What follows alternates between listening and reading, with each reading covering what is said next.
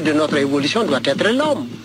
Et alors c'est pourquoi il serait plutôt bon que nous soyons à l'écoute les uns des autres pour essayer de trouver ce que nous avons de commun pour bâtir le bonheur de demain. Et dans tout ça, l'homme doit être l'objectif principal. Parce que toute réalisation qui ne fait pas le bonheur de l'homme est un long feu. C'est comme on tire à la cible et puis on rate le but. Bonjour à tous et bienvenue dans Afrotopique, le podcast de Génération Afrotopia. Je suis Marie Yemta et dans cet épisode, je vais vous présenter nos intentions sous la forme d'un manifeste. Parce qu'il nous paraît important de dire qui on est, de là où l'on parle, ce qui nous intéresse et de quelle manière on vous propose d'explorer le réel avec nous. Génération Afrotopia, c'est une tribu qui a des racines en Afrique, en Europe et ailleurs, mais ce qui nous réunit fondamentalement, c'est d'abord une manière de questionner le monde et les enjeux de notre époque. Nos préoccupations sont d'ordre idéologique, écologique, culturel, énergétique, philosophique, économique, épistémologique, ontologique et d'autres encore.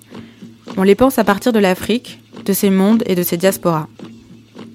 À Génération Afrotopia, on pense que les mondes africains sont au cœur des problématiques globales contemporaines en tant que continent et population directement et durablement affectés par la rencontre avec une civilisation extractiviste, impérialiste, esclavagiste et meurtrière, dont la barbarie est toujours à l'œuvre sous différentes formes, prédation économique, idéologie de la croissance et du développement, racisme, etc. Alors même que le modèle de société qu'elle promeut est aujourd'hui source du dérèglement climatique à l'échelle mondiale, de la détérioration des conditions de vie pour l'immense majorité de l'humanité et coupable de la destruction de notre maison commune. Mais en même temps, les mondes africains sont ceux qui culturellement résistent le mieux au modèle occidental, à ses valeurs, à sa pratique de l'économie, à l'individualisme qui gangrène les relations humaines et à tout ce que la civilisation industriello-extractiviste produit. Autrement dit, l'Afrique monde est un immense territoire et répertoire de résistance, de résistance qui prennent la forme de modes de vie, de pensée, de pratiques sociales, culturelles, économiques, parfois tout enchâssées à la fois, organisées autour de valeurs qui témoignent d'un rapport au monde radicalement autre. À Génération Afrotopia, on pense qu'il est temps de penser et fabriquer l'après-développement, au nord comme au sud, de faire nos adieux à une idéologie qui a largement fait son temps et qui a toujours déjà emporté dans sa chute l'humanité tout entière, en commençant par les vies les plus vulnérabilisées. Il est temps de tourner nos regards vers le patrimoine mondial de réinvention, d'adaptation, de solutions élaborées dans les sociétés non industrielles et qui résistent depuis cinq siècles à un modèle meurtrier et mortifère. À Génération Afrotopia, on a pris conscience de l'urgence qu'il y a à réinventer le monde et de la nécessité qu'il y a à construire de nouveaux horizons civilisationnels radicalement en rupture avec ceux qui dominent le présent. Parce que c'est dans les imaginaires que s'instituent les sociétés on vous propose de regarder le présent et d'imaginer le futur à partir de ce que l'Afrique monde permet d'envisager, à partir des ressources immatérielles qu'elle porte, pour poser les bases d'une réinvention de nos sociétés et dessiner les contours de modèles viables, durables et habitables par tous et pour tous. Alors voilà, Afrotopique, ce podcast, c'est une invitation à partager de l'oralité, à rencontrer des idées, des positionnements, des parcours, à déconstruire des notions, explorer des possibles, en allant à la rencontre de ceux qui nous inspirent, qui nous aident à penser le réel et saisir aussi nettement que possible la matière du présent pour imaginer et façonner des futurs désirables. Dans chaque épisode, nous recevons un invité, intellectuel, chercheur, artiste, militant, entrepreneur, citoyen, paysan, qui développe des idées ou des initiatives qui nous permettent de nous approprier un sujet, d'en analyser les composantes afin de nourrir nos imaginaires et de reprendre le contrôle de notre présent. Ce podcast est une exploration qui s'interroge sur ce que sont les vrais défis de l'Afrique et du monde et les manières d'y répondre. Pour vous donner un avant-goût de cette exploration, je vous propose d'écouter un extrait de conversation que nous avons eue avec un penseur que l'on aime beaucoup et qui nous inspire énormément, Felwinsar. Felwinsar est serrère, sénégalais, économiste, musicien, poète, écrivain, libraire il est l'auteur de l'essai Afrotopia, publié en 2016 aux éditions Philippe Ray, et nous considérons ce texte comme le manifeste de notre génération. Nous avons rencontré Felwinsar en décembre 2018, en pleine actualité de la publication du rapport portant sur la restitution des œuvres d'art africaines qu'il a co-dirigé avec Bénédicte Savoie. Ce qui va suivre est un extrait de notre échange au sujet du patrimoine culturel africain. On parle de culture, de développement, d'économie et de stratégie pour agir et transformer le monde. Cet extrait a été enregistré au départ dans des conditions un peu chaotiques, il n'était pas destiné à la diffusion, mais c'est une manière à la fois de rendre hommage à une pensée qui nous nourrit et de commencer à tirer le fil de notre exploration depuis sa source. Bonne écoute. J'aimerais plutôt euh, reprendre euh, la question des œuvres d'art et du patrimoine culturel et un peu la sortir euh, des termes dans, dans lesquels elle se trouve posée aujourd'hui, en élargissant plutôt à la notion de patrimoine culturel immatériel. L'idée, en fait, c'est que si on s'arrête à la définition occidentale un peu fétichiste de ce qui fait œuvre d'art aujourd'hui, ce serait encore se soumettre, une fois de plus, à une épistémologie étrangère, prétendument universelle. Et c'est pour ça donc que j'aimerais qu'on élargisse l'immatériel.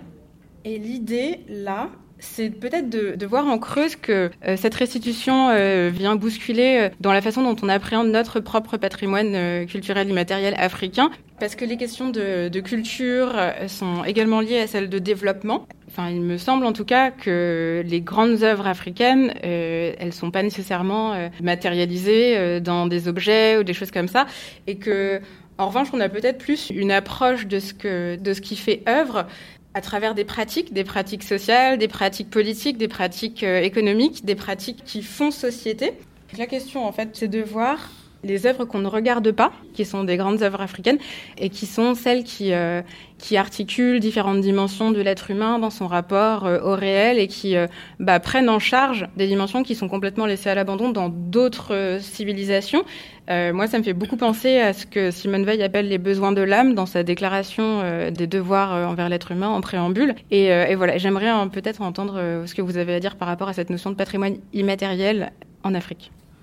En fait, la première réflexion que j'ai, c'est de dire oui, que tu as absolument raison de distinguer les deux et de rappeler qu'en fait, le patrimoine ne se limite pas au patrimoine matériel et aux objets et qu'il a une dimension immatérielle qui est très forte. Euh, dans Afrotopia, j'ai toute une réflexion sur les capacités intégratives des sociétés africaines, les innovations sociétales, leur, leur capacité à tisser du lien, à le retisser, à intégrer la la différence à travers une ingénierie immatérielle qui est, qui, est puissante.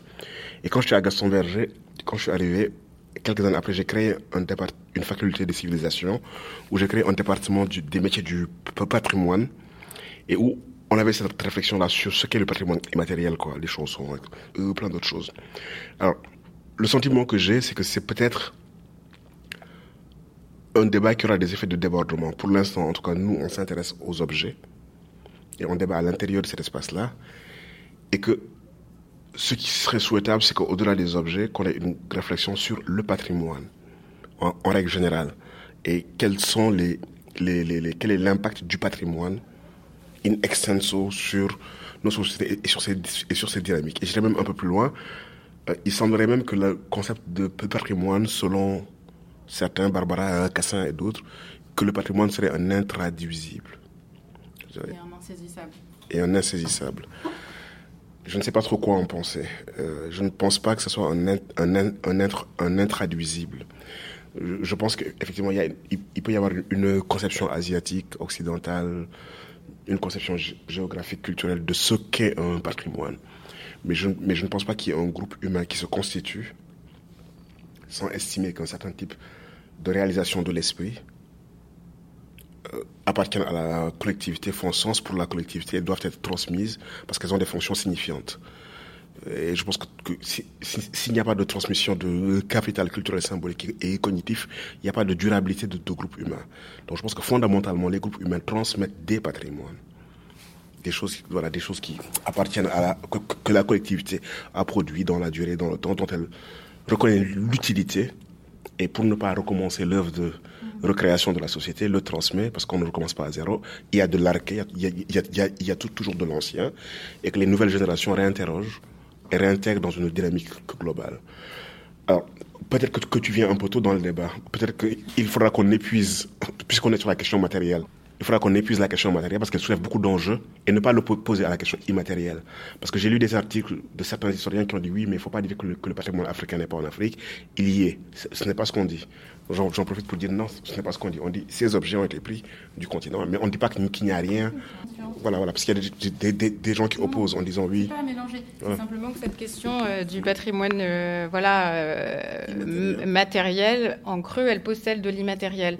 Enfin, elle, elle, fait, elle donne un espace, elle crée un espace, elle, elle, voilà, en projetant la lumière sur ce qu'on appelle la culture et le patrimoine.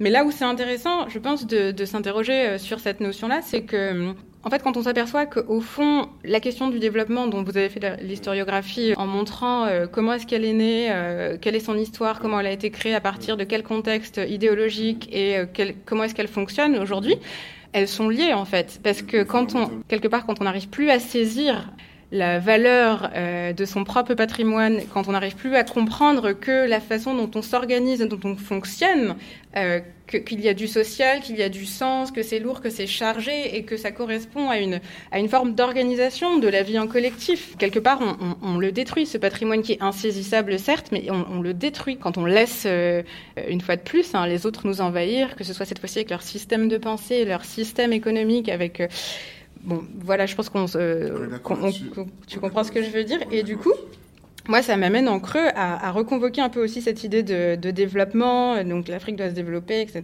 Enfin, donc euh, qu'on peut tout à fait re-questionner. Enfin, j'ai l'impression qu'aujourd'hui, les indicateurs de développement, ils s'inscrivent dans cette tradition de discours au sujet de l'Afrique qui justifie et légitime l'intervention étrangère. Enfin, c'est une question que je pose, mais est-ce qu'on peut dire que les indicateurs comme euh, le PNB ou d'autres choses comme ça, ce sont les versions actuelles de ce qu'étaient les mesures de Gobineau il y a un siècle, quoi? Je ne vais pas jusque-là, mais je suis d'accord avec l'idée qu'elle justifie un interventionnisme. Et surtout, le problème, c'est que ces indicateurs ont réussi à imposer un système de valeurs et d'évaluation qui est pour moi absolument problématique. C'est-à-dire que le discours économiciste a totalement usurpé a totalement dominé le discours de l'évaluation de, de, ce qu'est une vie sociale et, la qualité d'une vie, vie, sociale. Premier problème, c'est que c'est un discours réductionniste, et ça c'est valable pour, tout le monde, y compris pour les espaces occidentaux. C'est même pas les bons indicateurs pour eux, dire, a, fortiori pour nous, quoi. C'est un discours qui inverse les valeurs, je trouve. Et c'est un discours qui ne rend pas justice, en tout cas pour nous, à la profusion et la grande qualité de production relationnelle, civilisationnelle, culturelle qui est la nôtre. Et, et, ce sont des catégories qui nous mettent dans une échelle normée, qui nous handicapent et qui sont totalement déficitaires. Et ça, j'ai une critique vraiment radicale sur ces, sur ces indicateurs-là en tant qu'économiste. Et je suis d'accord avec la réflexion sur, l'articulation entre l'économie et la culture. L'économie est un fait culturel. Même cette version de l'économie est un produit culturel. Et il n'est pas possible d'avoir une, une, économie qui réponde aux besoins si elle ne s'articule pas dans des modalités culturelles profondes, si elle ne naît pas de, de ces modalités euh, culturelles-là, si elle vient se surimposer et qu'elle fait fi des moralités organisationnelles intrinsèques, intrinsèques aux cultures qui, qui les produisent. Donc cette économie qui n'est pas enchâssée dans la, voilà, voilà, qui n'est pas engendré par, voilà, voilà, par une société ne fonctionnera pas. Et c'est ce que nous vivons, en fait. Donc, d'où la nécessité de revenir à la culture comme espace d'engendrement des formes qui sont adéquates, y compris les formes économiques. Donc, de renverser, c'est la perspective. Ce n'est pas l'économie qui devient culture, tu vois, qui doit engendrer la société. C'est la société qui doit produire son économie. C'est totalement différent. Et là-dessus, j'ai le sentiment quand même qu'il y a une euh, bataille épistémologique sur ces questions-là. Peut-être qu'elle était moins présente euh, il y a quelques années, et que là, de plus en plus, ces catégories sont questionnées, interrogées, remises en cause, et qu'il y a des travaux sérieux pour dire, voilà quoi, je veux dire, on doit, on doit modifier la grille de, de, lecture et qui montre en quoi cette grille-là, elle, voilà, elle, est impérialiste, c'est une forme d'impérialisme. C'est sûr que c'est une forme d'impérialisme, et dans le discours développementiste, il y a des relents de la mission civilisatrice. Il y a des relents. -dire, si on l'écoute, euh, fondamentalement, c'est ce que ça dit. Comment est-ce que vous expliquez que malgré l'échec retentissant d'un modèle occidental euh, à proposer une forme d'organisation de la société qui profite à tous, soutenable sur les plans de la justice sociale, de l'économie, euh, de l'énergie euh, et de, des aspirations, en fait, de la dimension juste aspirationnelle de l'être humain, euh, comment est-ce que vous expliquez en fait qu'on soit encore dans une situation où il y a des pays du Nord qui bah, donnent la leçon et l'aumône à des pays dits du Sud? En fait, je pense qu'il y a une puissance structurante des imaginaires que ce discours-là a eu durant de longues années. Déjà, il faut peut-être voir comment il s'est disséminé. Des travaux théoriques qui ont été disséminés par une, vulgarisation journalistique, qui ont été disséminés dans la culture et qui se sont imposés comme seule catégorie signifiante. Donc ça veut dire qu'il y a un travail fondamental à faire dans cet espace-là, dans, l'espace de, l'imaginaire et de ce que j'appelle une discursivité hétérogène. Ce n'est pas qu'un discours, c'est un discours, des slogans, des reprises de ce discours-là sous, sous, diverses formes et surtout la forme des discursivités hétérogènes qui nous gouvernent et qu'il faut aller décrypter les unes aux autres. Quand on dit crise économique, on va parler de crise financière. Et alors, au lieu alors que ce n'est même pas vrai.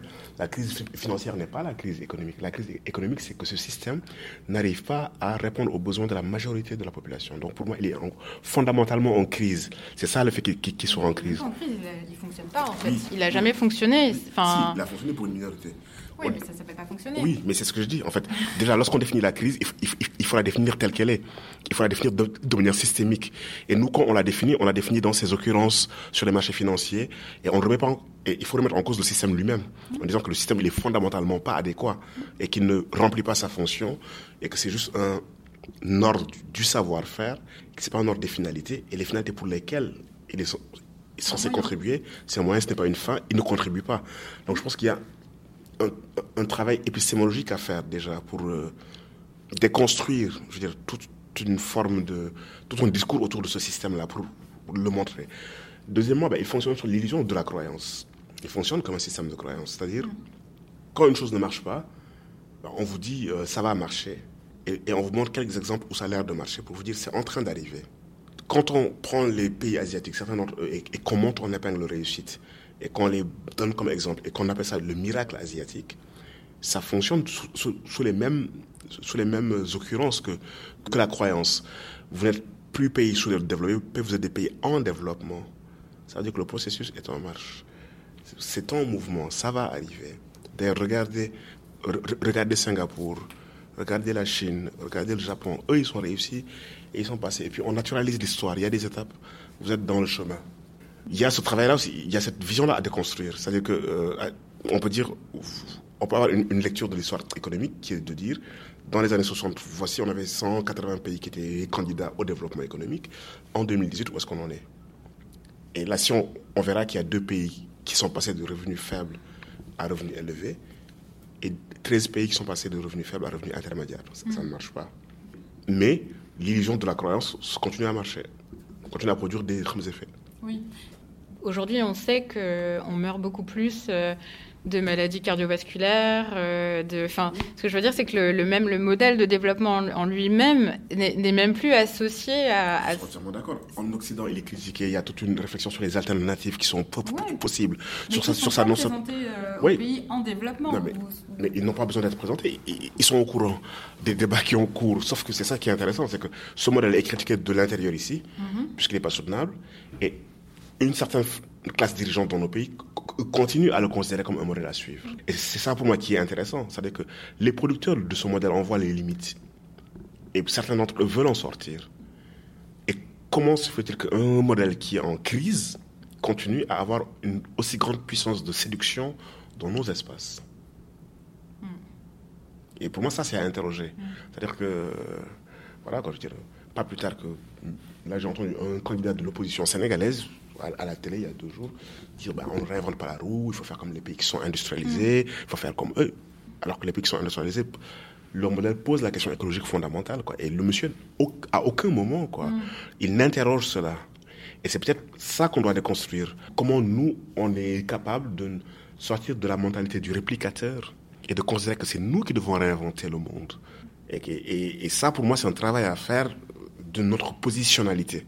C'est-à-dire qu'on a, on a quand même intégré cette idée que nous devions faire comme les autres, que nous ne faisons pas assez. Et même mm. quand les modèles qu'on nous propose ne, marchent pas, nous ne nous disons pas, nous devons. D'ailleurs, on n'a même pas à réinventer on, l'a déjà réinventé déjà, dans nos sociabilités primaires et secondaires. Sauf que ce qui se passe dans nos sociétés, nous ne le, lisons pas d'un mm. point de vue systématique, comme quelque chose qui relève d'un ordre que nous pouvons proposer.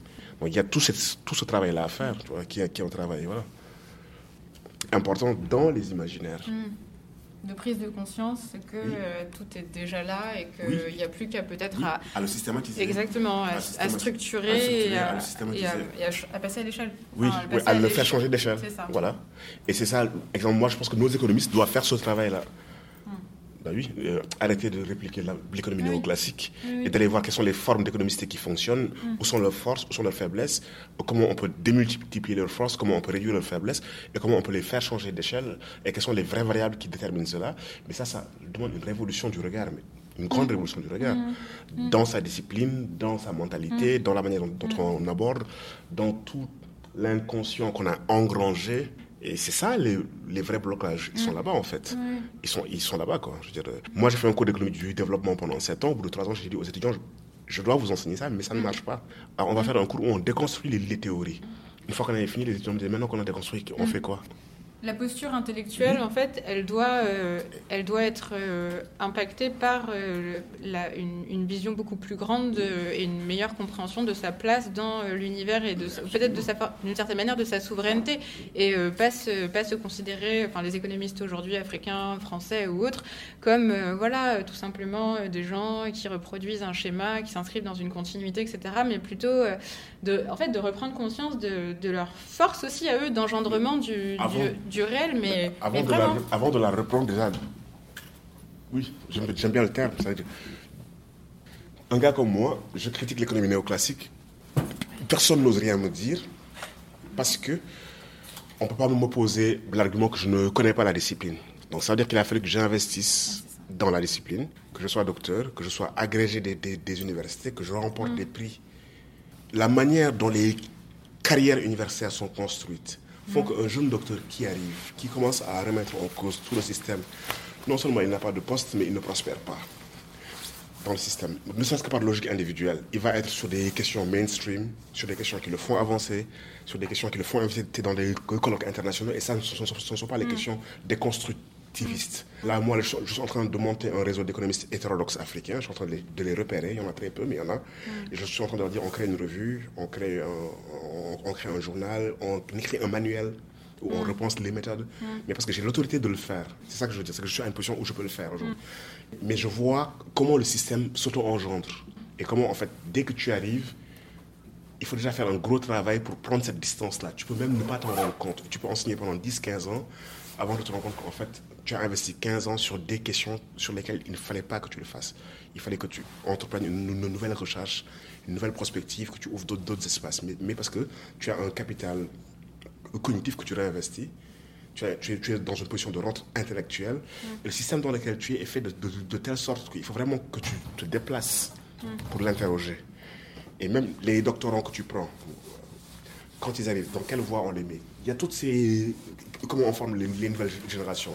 Est-ce qu'on les forme à l'hétérodoxie, à, la critique du système, ou bien est-ce qu'on les forme à reproduire le système? Donc, il y a des logiques dans le système qui entérinent la relation. Mm-hmm. Et bon, je suis désolé, ici, moi je voyais qu'il y avait des facs de gauche. Quand je suis arrivé sur le continent, toutes les facs étaient des facs d'économie néoclassique toutes les facs, je n'ai pas vu une grande fac où il y avait un grand labo avec des personnalités fortes qui interrogeaient le, le, le système. Bien sûr. Et aujourd'hui, euh, les, les, ceux qui portent un peu la critique ou qui l'incarnent, euh, c'est, euh, ce sont les purs produits euh, qui sortent des grandes écoles de commerce et qui sont aujourd'hui, voilà, ceux qui proposent des programmes de formation à l'économie, à l'entrepreneuriat social qui ne, qui ne, viennent même pas interroger euh, les fondamentaux même euh, des, de l'inégalité et de l'injustice du système. C'est une critique à l'intérieur du système, pas une critique du système. Mais c'est pas une critique radicale et c'est voilà, ouais, c'est, une, une, critique qui, sera, qui est réinvestie par le capitalisme en lui-même. On, dit la même chose, c'est une critique à l'intérieur du système, ce n'est pas une critique du système.